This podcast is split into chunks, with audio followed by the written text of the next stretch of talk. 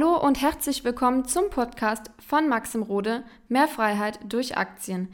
In diesem Podcast wird dein finanzielles Mindset auf ein neues Level kommen. Maxim wird dir zeigen, wie du durch Investitionen in den Aktienmarkt deine finanziellen Ziele erreichen kannst und wie du dir deine Rente absicherst. Da würde ich sagen, äh, starten wir in die, äh, ja, jedes Jahr ist das quasi schon ein Ritual, dass äh, ja, wir einfach mal das Börsenjahr reflektieren. Wir haben jetzt Ende 2022 und ich glaube, es war einer der äh, turbulentesten Jahre, ähm, was so die letzten zwei, drei, vier Jahre angeht. Auch wenn natürlich 2020 wild war, war es dieses Jahr, glaube ich, mal mit Besonderheit einfach, dass mal die Aktienkurse wirklich Monate für Monate nachgelassen haben. Ich kann mich noch sehr gut äh, daran erinnern, Helmut, dass du genau vor einem Jahr über die hohen Bewertungen gesprochen hast und dass man eben aufpassen sollte bei mhm. vielen Tech-Unternehmen. Genau das ist eben auch passiert, ne, dass eben viele Bewertungen nachgelassen haben, auch viele gute qualitative Unternehmen korrigiert sind. Mhm. Was würdest du denn sagen, ist so dein Resümee von, von diesem Jahr, vom Jahr 2022? Eigentlich wie jedes Aktienjahr was ich so seit 1982, 40 Jahre erlebt hat. Jedes Jahr birgt Überraschungen. Ja. Also ich sage mal, in, in diesem Jahr glaube ich, unabhängig davon, dass wir letztes Jahr diskutiert haben, dass Technologieaktien einfach eben, ich sage mal, stramme Bewertungen haben. Mhm. Ja? Ja. Äh, hättest du mich jetzt eben äh, gefragt, dass es Technologieaktien gibt, die sich glatt mehr, also deutlich mehr als halbieren und dabei ja sogar nicht nur irgendwelche zweit- oder drittrangigen klassischen Technologieunternehmen, sondern selbst, ich sag mal, die ganz großen haben ja teilweise kräftig Federn gelassen. Hätte ich gesagt, naja, das ist schon stärker als erwartet, weil die erste böse Überraschung war natürlich für uns alle die veränderte Lage in, in Europa. Ja, dass wir eben, ähm, eben ähm, ja, ich sag mal, plötzlich eben äh, miterleben mussten, dass in Europa nach 70 Jahren Friede wieder ein Krieg ausbricht mit allen äh, Implikationen, auch eben natürlich dann für die Finanzmärkte, dann dazu führte, dass die Rohstoffpreise uns kräftig einen äh, Strich durch die Rechnung gemacht hat und dass natürlich eben Energiepreise massiv nach oben gingen, dass wir nach wie vor noch eben Verknappungstendenzen aus, aus Corona hatten, weil eben, eben, ich sag mal, es Lieferschwierigkeiten gab. Und all das hat die Inflation getrieben. Und auch das ist eben eine Überraschung. Ich meine, dass, dass, wir, dass wir Inflation und steigende Zinsen bekommen würden, das äh, habe ich ja auch schon vor, vor, das habe ich vor drei Jahren gesagt, als Corona im Februar 2000 ausgebrochen ist. Aber natürlich hätte ich damals auch nicht gedacht, dass wir jetzt hier sitzen und über Inflationsraten von 10 Prozent sitzen. Ja. Ja, also ich hatte gedacht, wir werden Inflationsraten vielleicht mal wieder auch von 4 Prozent bekommen. Ja, wir, haben im Durchschnitt des letzten Jahrhunderts ungefähr 3 Prozent. Wir waren ja eben mit, mit, mit Mühe und Not bei 2 Prozent. Das war das erklärte Ziel der Notenbanken und wir lagen darüber.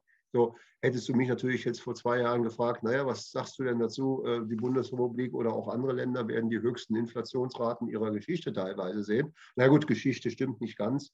Wir hatten 1923 noch eine etwas höhere Inflation. Da waren noch ja. ein paar Nullen dran. Aber das sind natürlich dann eben, wie ich sage, diese bösen Überraschungen. Äh, und die passieren eben, ich sage mal, jedes Jahr, dass du eben, eben Dinge hast, die du einfach nie auf dem Radarschirm hast und dann sind sie plötzlich über Nacht da. Ja. Und das hat natürlich die Korrektur vor allen Dingen in den Technologiewerten natürlich dann eben, äh, eben, eben stärker ausfallen lassen. Weil gerade für Wachstumswerte sind natürlich steigende Zinsen und steigende Inflation pures Gift. Weil es sind eben nicht substanzstarke Unternehmen, ich sage mal aus der Lebensmittelbranche oder auch aus anderen Branchen, Konsumgüterhersteller, die, äh, die natürlich auch ein bisschen unter, unter, unter den Zinsen und der, der schlechteren Lage leiden, aber natürlich nicht ansatzweise so stark wie eben Technologie und Growth Act. So, das mhm. war äh, die, die eine große Überraschung. So, und ich glaube, die Frage in die Zukunft ist natürlich, wie, äh, wie kommen wir da wieder raus? Denn ich glaube, wir alle begreifen, dass dauerhaft Inflationsraten, wie wir sie jetzt haben, natürlich für die Wirtschaft nicht tragfähig sind. Das heißt also, ich glaube, die größte Priorität ist eben, eben hier jetzt eben diese Dinge auch wieder weiter runterzubringen. Ja, also wie schnell heute sage ich mal, äh, ja. ja. Äh, wie Heute schnell wären wir froh, wenn wir 4% Inflation hätten. Das war, ja. das war das, was ich mir gesagt habe, das kann ich mir vorstellen, mhm. dass wir dass wir nach, nach, nach einer Dekade Inflationsraten eben, eben unter, dem, unter dem Durchschnitt der letzten 80 Jahre, dass wir eben auch mal wieder ein paar Jahre erleben, eben mit Inflationsraten, die über dem Durchschnitt liegen. Also eben, ich sage mal, irgendwo vielleicht bei vier oder knapp über vier Prozent. Ja, ja heute, heute, wären wir, heute wären wir froh, wenn wir da hinkommen. Und ich sage jetzt mal so weit, sollte es den Notenbanken gelingen, uns dort, ich sage mal, äh, im nächsten Jahr hinzubringen, dann glaube ich, reden wir auch über freundlichere Börsenkurse. Ja, absolut. Das ist, man hat ja jetzt in den letzten ein, zwei Monaten gesehen, dass die Inflation mal langsam wieder ein bisschen äh, äh rückläufig ist, was ja auch schon mal an den Börsen zumindest wieder für, für etwas positivere Stimmung gesorgt hat. Ja, also einiges ist ja mal wieder, was die Indize, Indizes angeht, hat sich ja mal wieder ganz gut erholt. Aber wie du sagst, mhm. ich glaube, du hast ja extrem, extrem viel Börsenerfahrung, aber man kann gewisse Sachen einfach nicht voraussehen. Und diese Überraschung an der Börse ist auch das, was es, glaube ich, ausmacht, ne? dass man nie genau weiß, was passiert jetzt im nächsten Jahr, was passiert Positives, was Negatives. Ja. Und da äh, darf man sich auch nicht irgendwie zu sicher fühlen an der Börse, dass man da jetzt, jetzt irgendwie den Dreh raus hat und alles prognostizieren kann. Ähm, wie hast du dich denn verhalten in, in diesem Jahr? Warst du, ähm, du hast ja im Jahr 2021 äh, deine Cashquote so ein bisschen äh, hochgestockt auch. Äh, das war mir aufgefallen. Hast du in diesem Jahr wieder mehr gekauft? Ähm, nein, also die, die Cashquote ist, ist, mhm. ist, ist, ist ein wenig angestiegen. Mhm. Ähm, äh, ich habe ganz selektiv im letzten Jahr eben gekauft. Also das fällt auch meinen Followern auf Instagram schon so ein bisschen auf, indem ich ja. plötzlich äh, Fragen bekomme, kaufst du überhaupt noch was? Man hört von dir da gar nichts als Käufer, ja, weil ich ja grundsätzlich jeden Kauf, den ich dann mache, äh, kurz, äh, kurz vorstelle. Ähm, und das war, das war ja eben, ich sag mal, in den letzten Monaten arg dünn, äh, dass ich so gut wie gar nichts mehr, äh, ich sag mal, in den letzten Wochen und Monaten gekauft habe. Und daran äh, werde ich auch nicht allzu viel, zumindest kurzfristig, verändern. Weil ähm, ich glaube zwar, dass das nächste Jahr besser werden könnte, es gibt einige Dinge, die darauf hindeuten, dass wir das mit ein bisschen Glück, mit ein bisschen Glück eben, ich sag mal, letztes Jahr war, war ich da ein bisschen pessimistischer, weil ich mich gesagt habe, mir sind die Bewertungen einfach zu hoch. Die sind jetzt runtergekommen, teilweise stärker runtergekommen, als ich äh, gedacht hatte. Aber das liegt eben natürlich auch an Belastungsfaktoren, von denen wir eben vor einem Jahr noch nichts wissen. Und jetzt ähm, gibt es eben, ja, ich sag mal, weitere Belastungsfaktoren, äh, die äh, die, ich sag mal, so langsam auf meinem Radarschirm ersichtlich, ersichtlich werden, ähm, wo ich hoffe, dass sie nicht eintreten. Aber wenn sie dann eintreten, könnten sie eben, ich sag mal, uns auch mal ein bisschen unter Sturm und, unter, und äh, also das Schiff wieder ein bisschen ins Schlackern bringen. Also ich sag mal, unter der Voraussetzung, dass das Jahr so verläuft, wie wir es eben erwarten, kann es sein, dass die, die, die, die Inflation eben ihren, ihren Scheitelpunkt erreicht hat und eben, sage ich mal, mal zurückkommen kann, weil wir sehen ja, China öffnet sich wieder, die Lieferkettenproblematik fängt sich an zu entspannen, auch wenn sich im Moment, ich sage mal, wenn man so die Nachrichten aus China liest, das halbe Land ja praktisch innerhalb von 14 Tagen äh, jetzt, jetzt, jetzt eben, eben, eben dort infiziert, weil man praktisch dort jetzt, sage ich mal, von, von der kom kompletten, ähm, vom kompletten Lockdown, ich sage mal ganzer Städte wie Shanghai mit 26 Millionen Einwohnern, praktisch äh, in kurzer Zeit zur fast Normalität zurück, äh, zurückkehrt. Äh, mit, mit, mit, mit, den, mit den Implikationen, dass natürlich, wenn, wenn man so die Zahlen aus China jetzt so hört, ja eben da, äh, ich sag mal, eben sich allein in der letzten Woche, zwei, muss man mir vorstellen, 250 Millionen Menschen angeblich infiziert haben sollen. Das ist der Wahnsinn, ja. So. Aber, aber, aber grundsätzlich äh, dürfte die Lage in China, in China sich eben, eben verbessern. Das dürfte positiv für die, für die Lieferketten sein. Etwas, was auch ich durchaus positiv sehe, äh, dass wir wahrscheinlich ja, eben eine Rezession im ersten Halbjahr bekommen in, in Europa und auch in den USA. Jetzt sagt man, Rezession ist ja eigentlich für Aktienkurse auch nicht gut weil das zeigt ja, die Wirtschaft äh, ist, ist in schwierigem Fahrwasser, ist sie dann auch.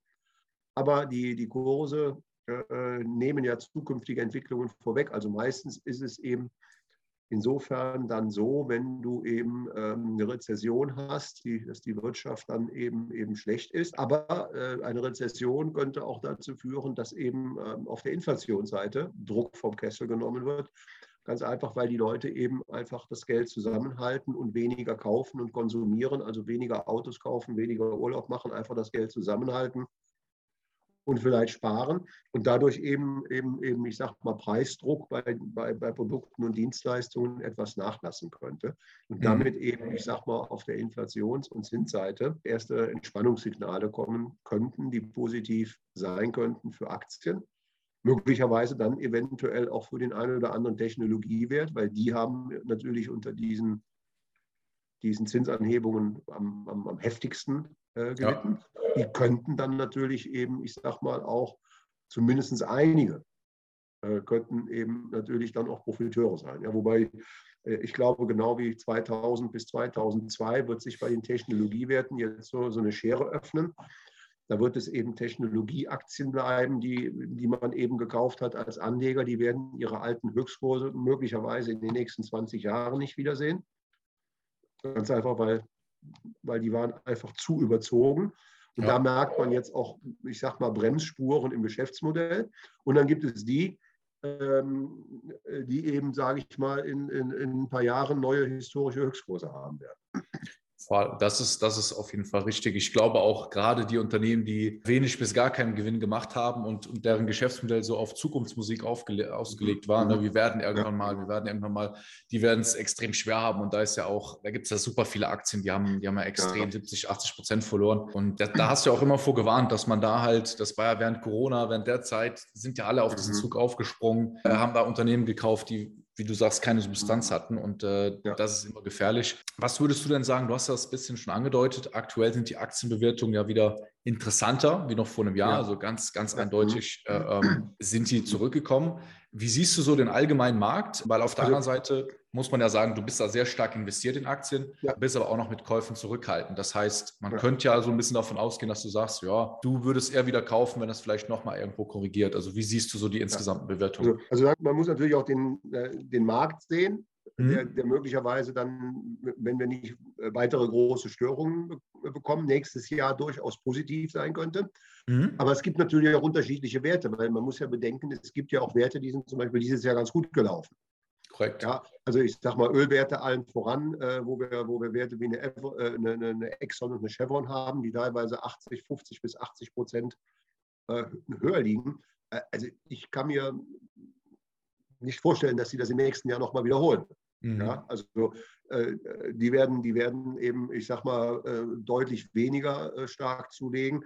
Jetzt muss man bedenken, auch, auch, auch, auch sehr defensive Werte äh, sind ja dieses Jahr nicht schlecht gelaufen. Also wenn ich jetzt mal sehe, ich habe jetzt äh, mal über die Weihnachtstage in mein Depot geguckt. Ich, ich liege jetzt seit Jahresanfang so mit knapp 7 Prozent im Plus mit dem Gesamtdepot. Ja. Das heißt also, in meinem Depot sind ja eigentlich gar keine Bremsspuren. Ähm, äh, ja. Der MSCI World ist jetzt irgendwie 12, 13 Prozent äh, auf Euro-Basis inklusive Dividenden im Minus.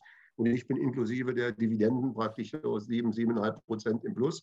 Also ich bin zunächst einmal eben sehr, sehr, sehr glücklich als Anleger dieses Jahr. Für mich war das ja überhaupt gar keine Katastrophe. Ja. Aber im nächsten Jahr kann es natürlich auch sein, und das weiß ich eben, da stelle ich mich auch darauf ein, wenn wir dann wirklich wieder einige Technologiewerte haben, die sich vielleicht 25 Prozent erholen, ja, äh, das wird mein Depot nicht schaffen. Äh, es sei denn, ich würde dann anfangen, darauf zu spekulieren und sagen, ich, ich, ich, ich verkaufe jetzt mal ein paar Nestle, mal ein paar Kraftheinz, mal ein paar Coca-Colas oder auch mal den einen oder anderen Ölwert und kaufe dafür, sage ich jetzt mal, vielleicht eine Microsoft oder sonst auch was immer. Ja, also ja. Äh, das mache ich aber nicht. Also wenn ich was kaufe, werde ich möglicherweise bei Microsoft was kaufen. Ja, mhm. aber ich werde eben, eben meine, meine defensiven Aktien auch alle, äh, alle behalten. Wenn es ein gutes Jahr wird, äh, dann, dann wird mein Depot auch ganz gut laufen, aber es wird weniger stark gut laufen, als eben, als eben dann, wenn man dann wieder, ich sag mal, vielleicht einen größeren Fokus auf Wachstumswerten hat. Ja. Aber auch immer noch unter der Voraussetzung, dass es so kommt, wie es kommt und nicht eben eine andere große, böse Überraschung uns äh, ins Haus steht, ja, die uns mhm. eben das, was wir gerade diskutieren, eben dann wieder zur Makulatur ja, werden lässt. Und da gibt es eben. Wo siehst du die größte Gefahr? Also was macht dir so am meisten, am meisten Sorgen, wo du sagst, wenn das eintreten würde nächstes die größte, Jahr? Die größte Gefahr, die sehe ich eben, wenn wir neben dem militärischen Konflikt in der Ukraine mit diesmal ausgehend vielleicht von China einen, einen zweiten militärischen Konflikt bekommen. Da denken die meisten jetzt wahrscheinlich an Taiwan, aber da bin ich ganz entspannt.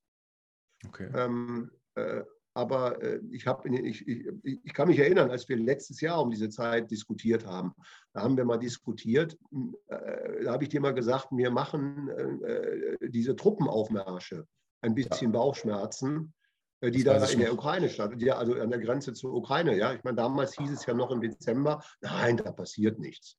Ja, also und Putin hat ja auch abgewiegelt. Das sind alles Manöver und das wird nie was passieren. Die Geheimdienste haben halt eben letztes Jahr berichtet, Russland baut dort an der Grenze an der Grenze massiv äh, Truppen auf zur Ukraine. Und in den letzten drei Wochen baut China massiv Truppen auf an der Grenze zu Indien, was jetzt Geheimdienste sehen. Und es hat ja auch, ich sag mal, zwischen dem 9. und dem 15. Dezember erste bewaffnete Auseinandersetzungen in dem Gebiet von Kaschmir gegeben. Gestern habe ich in indischen Zeitungen gelesen, dass jetzt die, die indische Oppositionspartei eben von der Regierung verlangt, dass man da also Härte zeigt. Und es steht jetzt in den Zeitungen, dass jetzt Indien selbst eben auch, auch Raketen an die Grenze bringt. Also sagen wir mal so, man sagt auch von beiden Seiten, wir versuchen das eben nicht eskalieren zu lassen. Mhm. Aber ich sage mal so, etwas gefällt mir nicht. Also abgesehen davon, dass ja. jeder Krieg im Prinzip äh, überflüssig ist. Ja. Aber das ist ja auch das, warum ich, warum ich bei Taiwan eben, mein, bei Taiwan hat China gedroht, dass sie möglicherweise sich auch diese, sie wollen es friedlich, aber sie holen sich möglicherweise auch Gewalt. Nein, Indien hat keiner gedroht die letzten Monate. Mhm. Aber dort werden anscheinend von beiden Seiten, wenn ich das so eben eben, eben ich, ich, lese regelmäßig indische Zeitungen und jetzt fängt Indien an, eben auch Druck auf die Regierung zu machen, dort eben, ich sage mal, das Militär eben, eben, eben deutlich zu stärken und Antworten eben auf diese Grenzverletzungen, weil China eben in den letzten Wochen seit 9. Dezember wohl dort teilweise erhebliche Grenzverletzungen begangen haben soll. Ja, man, Kaschmir ist total abgelegen, das dauert dann immer, ja, ist schwer einzuordnen, aber Tatsache, anscheinend, was man aus verschiedenen äh, Quellen eben hört, dass da eben etwas zurzeit ein bisschen hochkocht, was mir wirklich nicht gefallen ja. würde. Und ich meine, ich glaube, da brauchen wir nicht lange zu spekulieren, wenn, wenn, wenn da wenn plötzlich passiert, jetzt das Pulverfass die Lunte anfangen würde zu brennen. Ja, ich meine, mein, ähm, wir versuchen uns ja hier in Europa gerade, ich sage mal, von China ein bisschen als unzuverlässigem Handelspartner abzuwenden und sagen, das könnte ja Indien sein. Ja, und parallel dazu rutscht Indien jetzt, ich sage mal, in einen Konflikt möglicherweise mit China. Also das wäre das mhm. Letzte, glaube ich, was wir jetzt brauchen könnten. Absolut, definitiv. Also hoffen deswegen, wir mal. Deswegen würde ich jetzt auch nicht sagen, ich verkaufe jetzt Aktien oder, oder, mhm. oder werde jetzt hier zum, zum, zum Pessimisten. Da könnte was passieren. Ja? ja. Ich sage nur, da passieren gerade ein paar Dinge, die einfach nicht gut sind. Und äh, ja. äh, wir haben immer wieder in der Politik gesehen, dass solche Dinge eben auch den Politikern entgleiten können. Mhm. Verstehe. Ja, man muss es auf dem Schirm haben. Also du hast, wie gesagt, das, äh, was im Februar passiert ist, hast du auch schon eben äh, im November 21 auf dem Schirm. Ja. Und äh, ähm, sich, also zumindest, dass es einem nicht komplett überrascht, ja, äh, ist ja. einfach wichtig, sich mal damit mit den Eventu äh, Eventualitäten zu beschäftigen. Und ja. Ähm, ja. wie gesagt, hoffen tut das natürlich keiner. Äh, das ist immer ganz, ganz schrecklich. Aber also, also, leider haben wir das nicht in der Hand. Ne? Das ist, das ist zum Beispiel so ein, ein Risikofeld, wo ich eben hoffe oder, oder ja. mir wünsche, dass das eben nicht hochkocht. Das, das zweite größere Risiko, was wir genauso wenig gebrauchen könnten, wären, wären neue Eruptionen im Finanzsektor. Ja. Wobei ich diesmal dann nicht die Banken meine, wie 2008, 2009. Die sind heute um einiges oder erheblich stabiler damals, wo sie wirklich eben, ich sag mal, mit dem Rücken zur Wand standen. Aber wir haben ja gesehen, FTX jetzt dieses, dieses Beispiel. Richtig, wollte ja, ich gerade sagen, ja. Also ein bisschen Angst macht mir eben, sage ich mal, machen mir möglicherweise Vorgänge und Unfälle, die eben im Financial-Sektor außerhalb der Banken hochkochen könnten. Und wir, wir sehen ja jetzt, und das war ja auch immer so ein Kritikpunkt bei mir an, an, an diesen Kryptowährungen, ja, wir sehen, das ist jetzt der wirklich der wilde Westen pur. Absolut, das ja? bricht langsam zusammen. Ja. Ich meine, es ist offensichtlich, dass bei FTX, ich sage mal wirklich, Kundengelder praktisch missbraucht wurden, ja. ja. praktisch Kundengelder praktisch genommen wurden, um damit eigene Geschäfte und Spekulationen an den Börsen eben durchzuführen, die dann eben schiefgegangen sind. Ja, also wenn sich das so, wie es jetzt im Moment offensichtlich aussieht, alles herausstellt, ja, mhm. dann, dann, dann ist das etwas, wie wir es da, ich sage mal, in der Finanzkrise damals mit Madoff hatten. Ja, absolut. Da habe ich auch direkt also dran gedacht. Wo, wo, äh, wo, eben wirklich äh, der bis dahin jetzt größte Betrüger tätig war, der eben, ja. eben ich sag mal, Millionen Anleger um ihr Geld Richtig. gebracht hat. Ja, weil das, das, das, die Parallelen habe ich, weil der CEO von FTX, der war immer so der, der Seriöse in der Kryptowelt. Ne? Der hatte so dieses ja. Image, hatte ganz großes mhm. Netzwerk auch nach oben und äh, ja. das hat mich eben auch schockiert, dass das, äh, ja, dass da Milliarden von Geldern äh, und, und, und, auch einfach so mhm. viele Kunden im Leeren stehen. Aber ich sage mal, beim Krypt Thema Kryptowährung, da gab es ja genug Warnungen. Selbst Warren Buffett hat gesagt, lasst, lasst es sein. Und, und, und, es ist, es ist sehr, sehr gefährlich. Und äh, wie siehst du denn den Immobilienmarkt? Weil das ist ja auch so ein Thema. Siehst du das irgendwo als Gefahr, dass, äh, ich sage mal, diese die, die Zinsanstiege, äh, dass das auch mal dafür sorgen kann, weil ich habe mit vielen Immobilieninvestoren gesprochen und da ist ja. interessanterweise so, die Preise sind nicht massiv eingebrochen bei Immobilien. Ja. Siehst du da auch nochmal so eine Gefahr, dass es da auch mal so wie 2008 zu, zu einer kleinen äh, Kettenreaktion kommen könnte? Oder ist es eher... Also ich bin, ich bin jetzt nicht der, der ausgewiesene Immobilienexperte, der jetzt mhm. beurteilen kann, wie, ich sag mal, überhitzt irgendwelche Immobilienmärkte, sei es die in Deutschland ja. oder in anderen Ländern sind. Ja, was ich sagen kann, ist natürlich, dass das extrem günstige Zinsumfeld dazu geführt hat, dass es mehr als einen Investoren gab, der sich Immobilien zugelegt hat, wo er heute feststellt, die kann er sich ja. nicht leisten. Richtig. Dass, dass dort natürlich ein gewisser, ein gewisser äh, ein gewisses Problem entstehen könnte, dass eben im Endeffekt ähm, hier äh, Hypothekenengagements eben, ich sag mal, sauer werden und nicht mehr bedient werden können. Aber ja. ähm, das, das ist bei weitem nicht so wie in der Finanzkrise, weil, weil ähm, in der Finanzkrise war ja das Riesenproblem, da war ja im Prinzip schon, schon, schon fast vorher kein Eigenkapital mehr da, weil man ja eben im Prinzip angefangen hat, praktisch Immobilien in der sicheren Erwartung von weiteren Preissteigerungen mit 120 bis 140 Prozent zu belagen. Exakt. Ja. Heute ist es ja so, dass das ja eben, eben, ich sag mal, da viele Immobilien viel, viel solider finanziert werden. Nichtsdestotrotz, wenn einer eine Immobilie zu 70 oder 80 Prozent finanziert hat und, und der Immobilienpreis geht 20 Prozent zurück, ist sein Equity auch bei Null.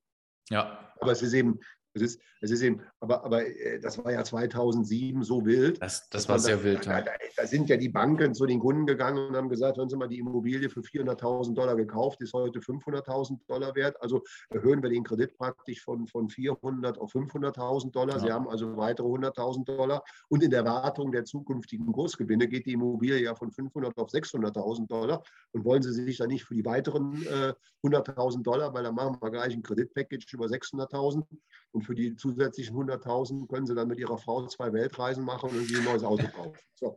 Ja. Und wenn dann natürlich, ich sag mal, äh, der Immobilienpreis dann nicht auf 600.000 geht, sondern bei 540.000 dreht und dann eben 20 Prozent fällt, aber du hast eine 600.000 äh, Dollar Finanzierung drauf, dann bist du natürlich ja. untergegangen. Ja? Absolut. Also, ja, also es gibt Finanzierungen, die werden wahrscheinlich in die Hose gehen, aber, aber das ja. ist natürlich andere Dimensionen als 2007, wie wir das ja. in Amerika oder auch in Spanien hatten.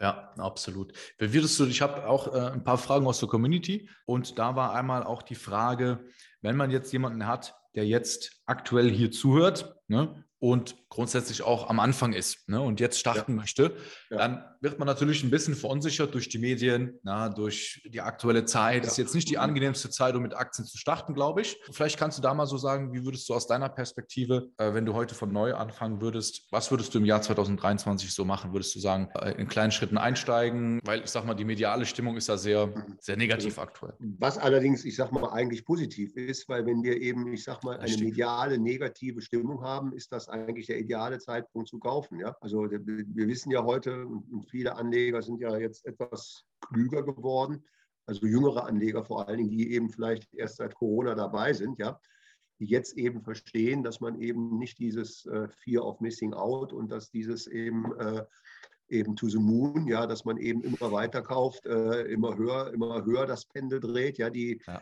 Äh, die wissen jetzt auch, dass sich eben, eben selbst hochkapitalisierte Qualitätsunternehmen eben 50, 60, 70 Prozent verlieren können. Und es ist eigentlich ein idealer Zeitpunkt. Also ich würde den Rat geben, versucht eben, ich sag mal, diesen Medienhype, der jetzt eben zunehmend negativ ist, auszublenden weil der ist für Käufe ist der sehr gesund, wenn er negativ ist, ja.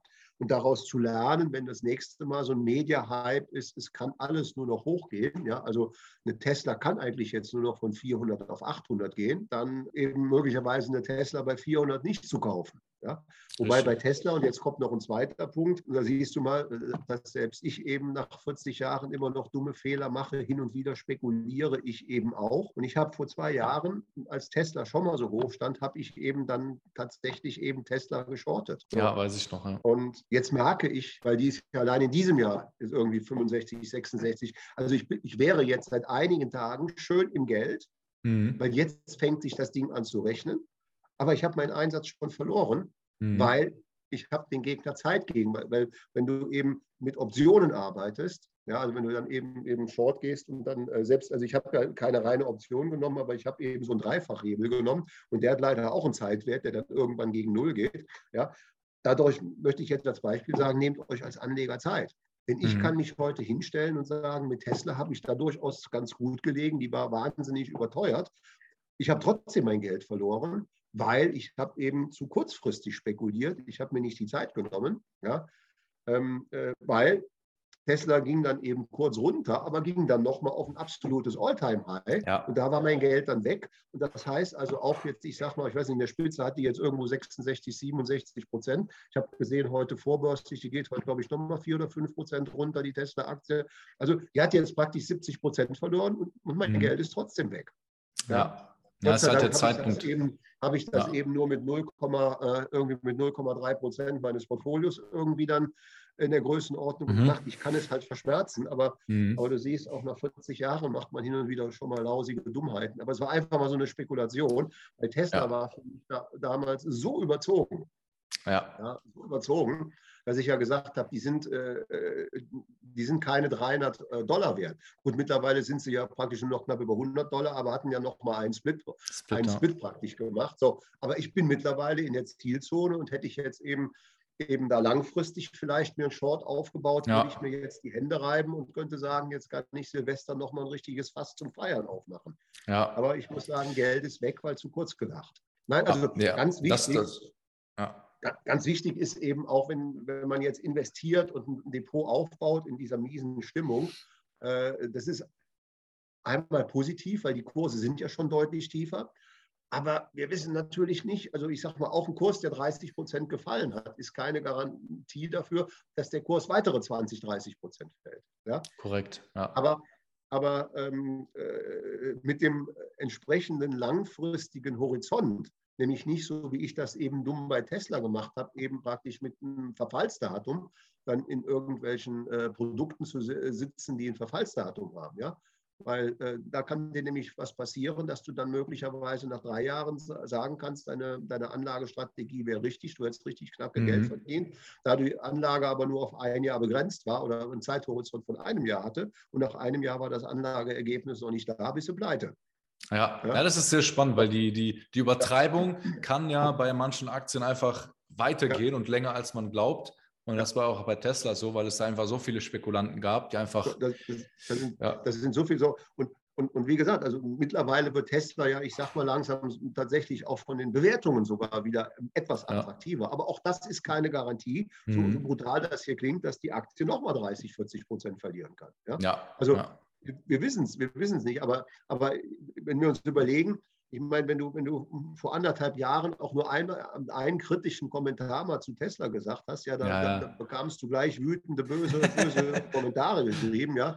Also Tesla sei eben die Zukunft und, und, ja. und alles andere sei tot.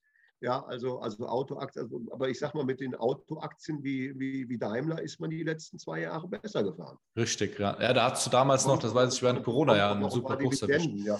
ja, ja, das ist spannend, ja. Ich habe noch ein, zwei Sachen. Ähm, ja wollen auch nicht zu lange machen. Du bist, bist ja sichtlich ein bisschen erkältet, ja. deine Stimme schonen. Zumal ich heute jetzt seit über drei Stunden, ja. wir, also wir, hatten, wir, hatten, wir, hatten, wir hatten heute Vormittag von zehn bis halb eins hatten wir eben so einen so so ein Pitch äh, für einen, also so einen, so einen, mhm. so einen Wettbewerb mit, mit, mit einigen Banken, so wie Goldman Sachs und so, also für einen Unternehmer, für den wir da, also äh, der sucht eine Vermögensverwaltung, dem helfe ich eben dabei. Und da haben wir uns jetzt mal so gewisse äh, Vermögensverwaltungsprodukte, was Goldman Sachs da ah, vorstellt. Ja. Äh, äh, ich mache das hin und wieder mal und finde das sehr spannend, weil dann sieht mhm. man eben, wo allokieren jetzt die ganz Großen wie, wie, wie UBS oder mhm. Goldman Sachs dann ihr Geld, ja, wenn die dann Spannend, eben ihren, ja. großen, ihren großen Kunden äh, dann eben da entsprechende Anlagevorschläge dann ja. auf Tisch legen. Und das, da sind wir heute eben durch, durch, durch, durch ein paar Proposals durchgegangen. Ja, mega spannend. Nee, da würde ich sagen, noch eine Frage, die ähm, ja. auch aus der Community äh, kam, die mich auch interessiert. In diesem Jahr, wir haben ja gesehen, ist, ist der Bärenmarkt aktiv. Wie hat sich denn deine Dividenden, äh, also wie hat sich deine, deine Dividenden, haben sie sich verhalten? Ähm, hast du da irgendwie prozentual relativ gleiche Dividenden wie letztes Jahr bekommen oder, oder während Corona, weiß ich noch, da also, war das ja schlagartig ein bisschen zurückgegangen. Wie ja, war das also, in diesem Jahr?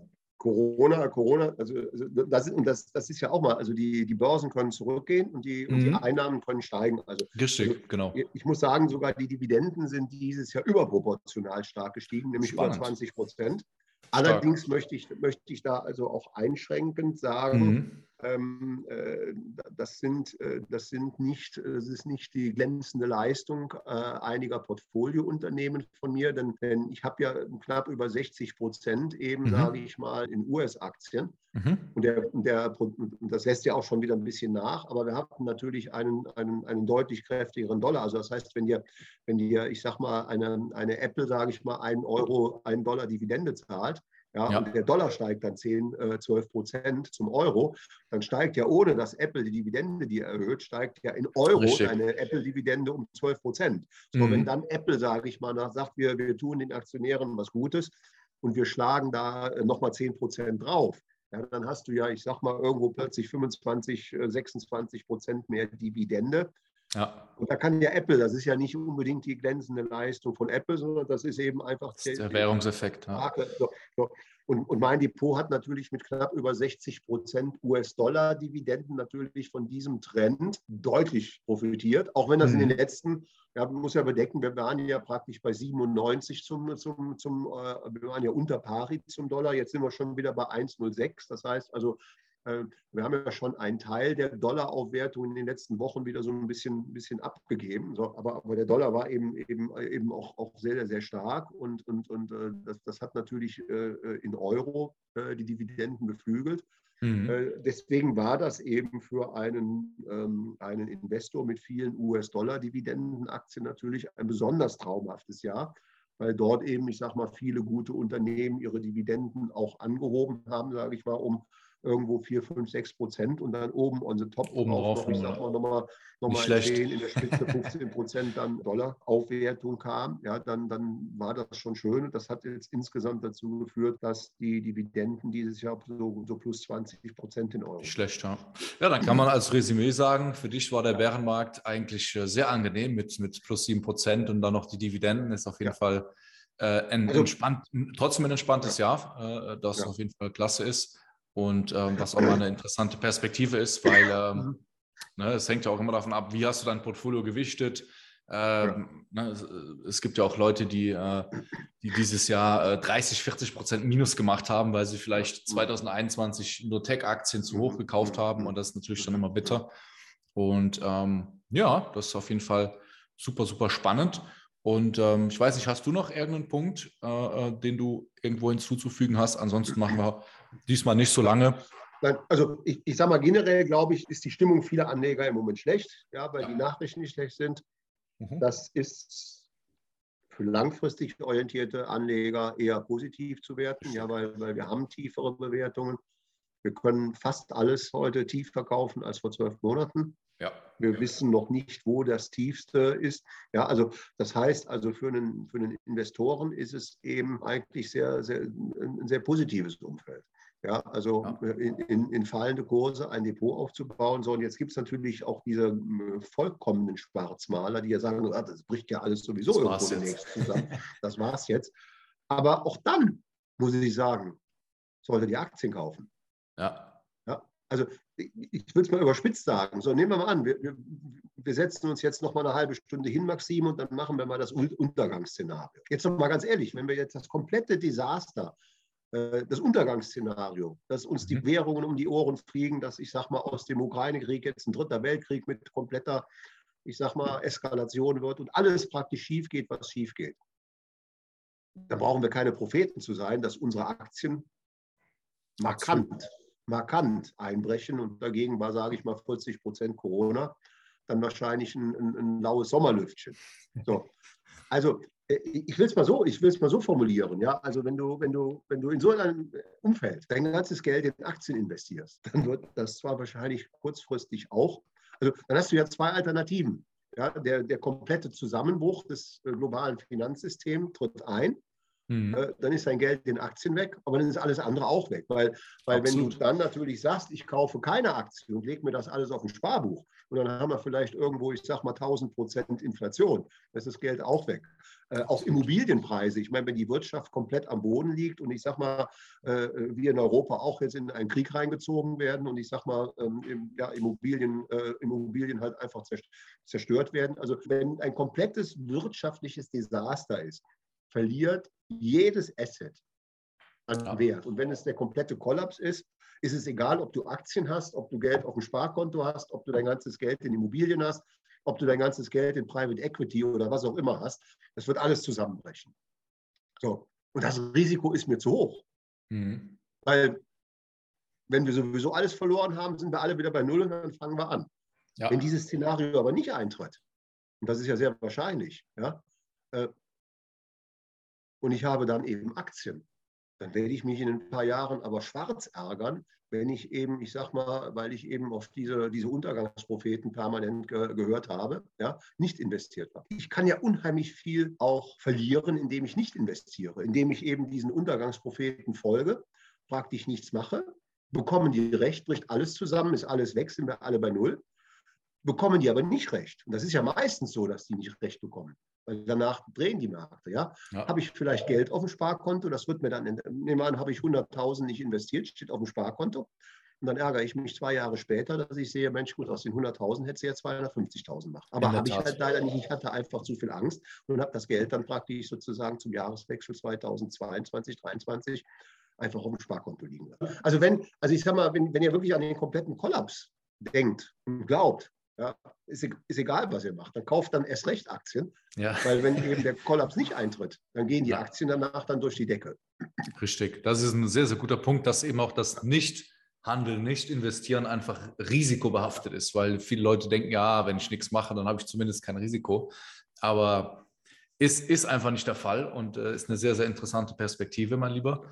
Und ähm, da würde ich sagen, vielen, vielen Dank für, für das Resümee in diesem Jahr, für, ich sag mal so den Vorausblick für nächstes Jahr. Wir sind natürlich keine Hellseher, aber ähm, wie gesagt, haltet euch äh, ähm, immer schön an die, an die klassischen Regeln. Ja, und dann wird das nächste Jahr äh, voraussichtlich auch, äh, auch wenn die Aktienkurse fallen, ein gutes Jahr, weil für jeden, der, der, der noch Zeit hat, kann man da sehr, sehr gute mhm. Aktien einkaufen. Und dann würde ich, ja. ja, würde ich sagen, mal lieber erstmal äh, gute Besserung, ja, äh, dass, ja, dass du deine, deine, Stimme schonst. Und dann äh, ja, sehen wir uns demnächst nochmal vielleicht äh, zum Thema Clinovel. Und ja. dann danke euch fürs Zuschauen und äh,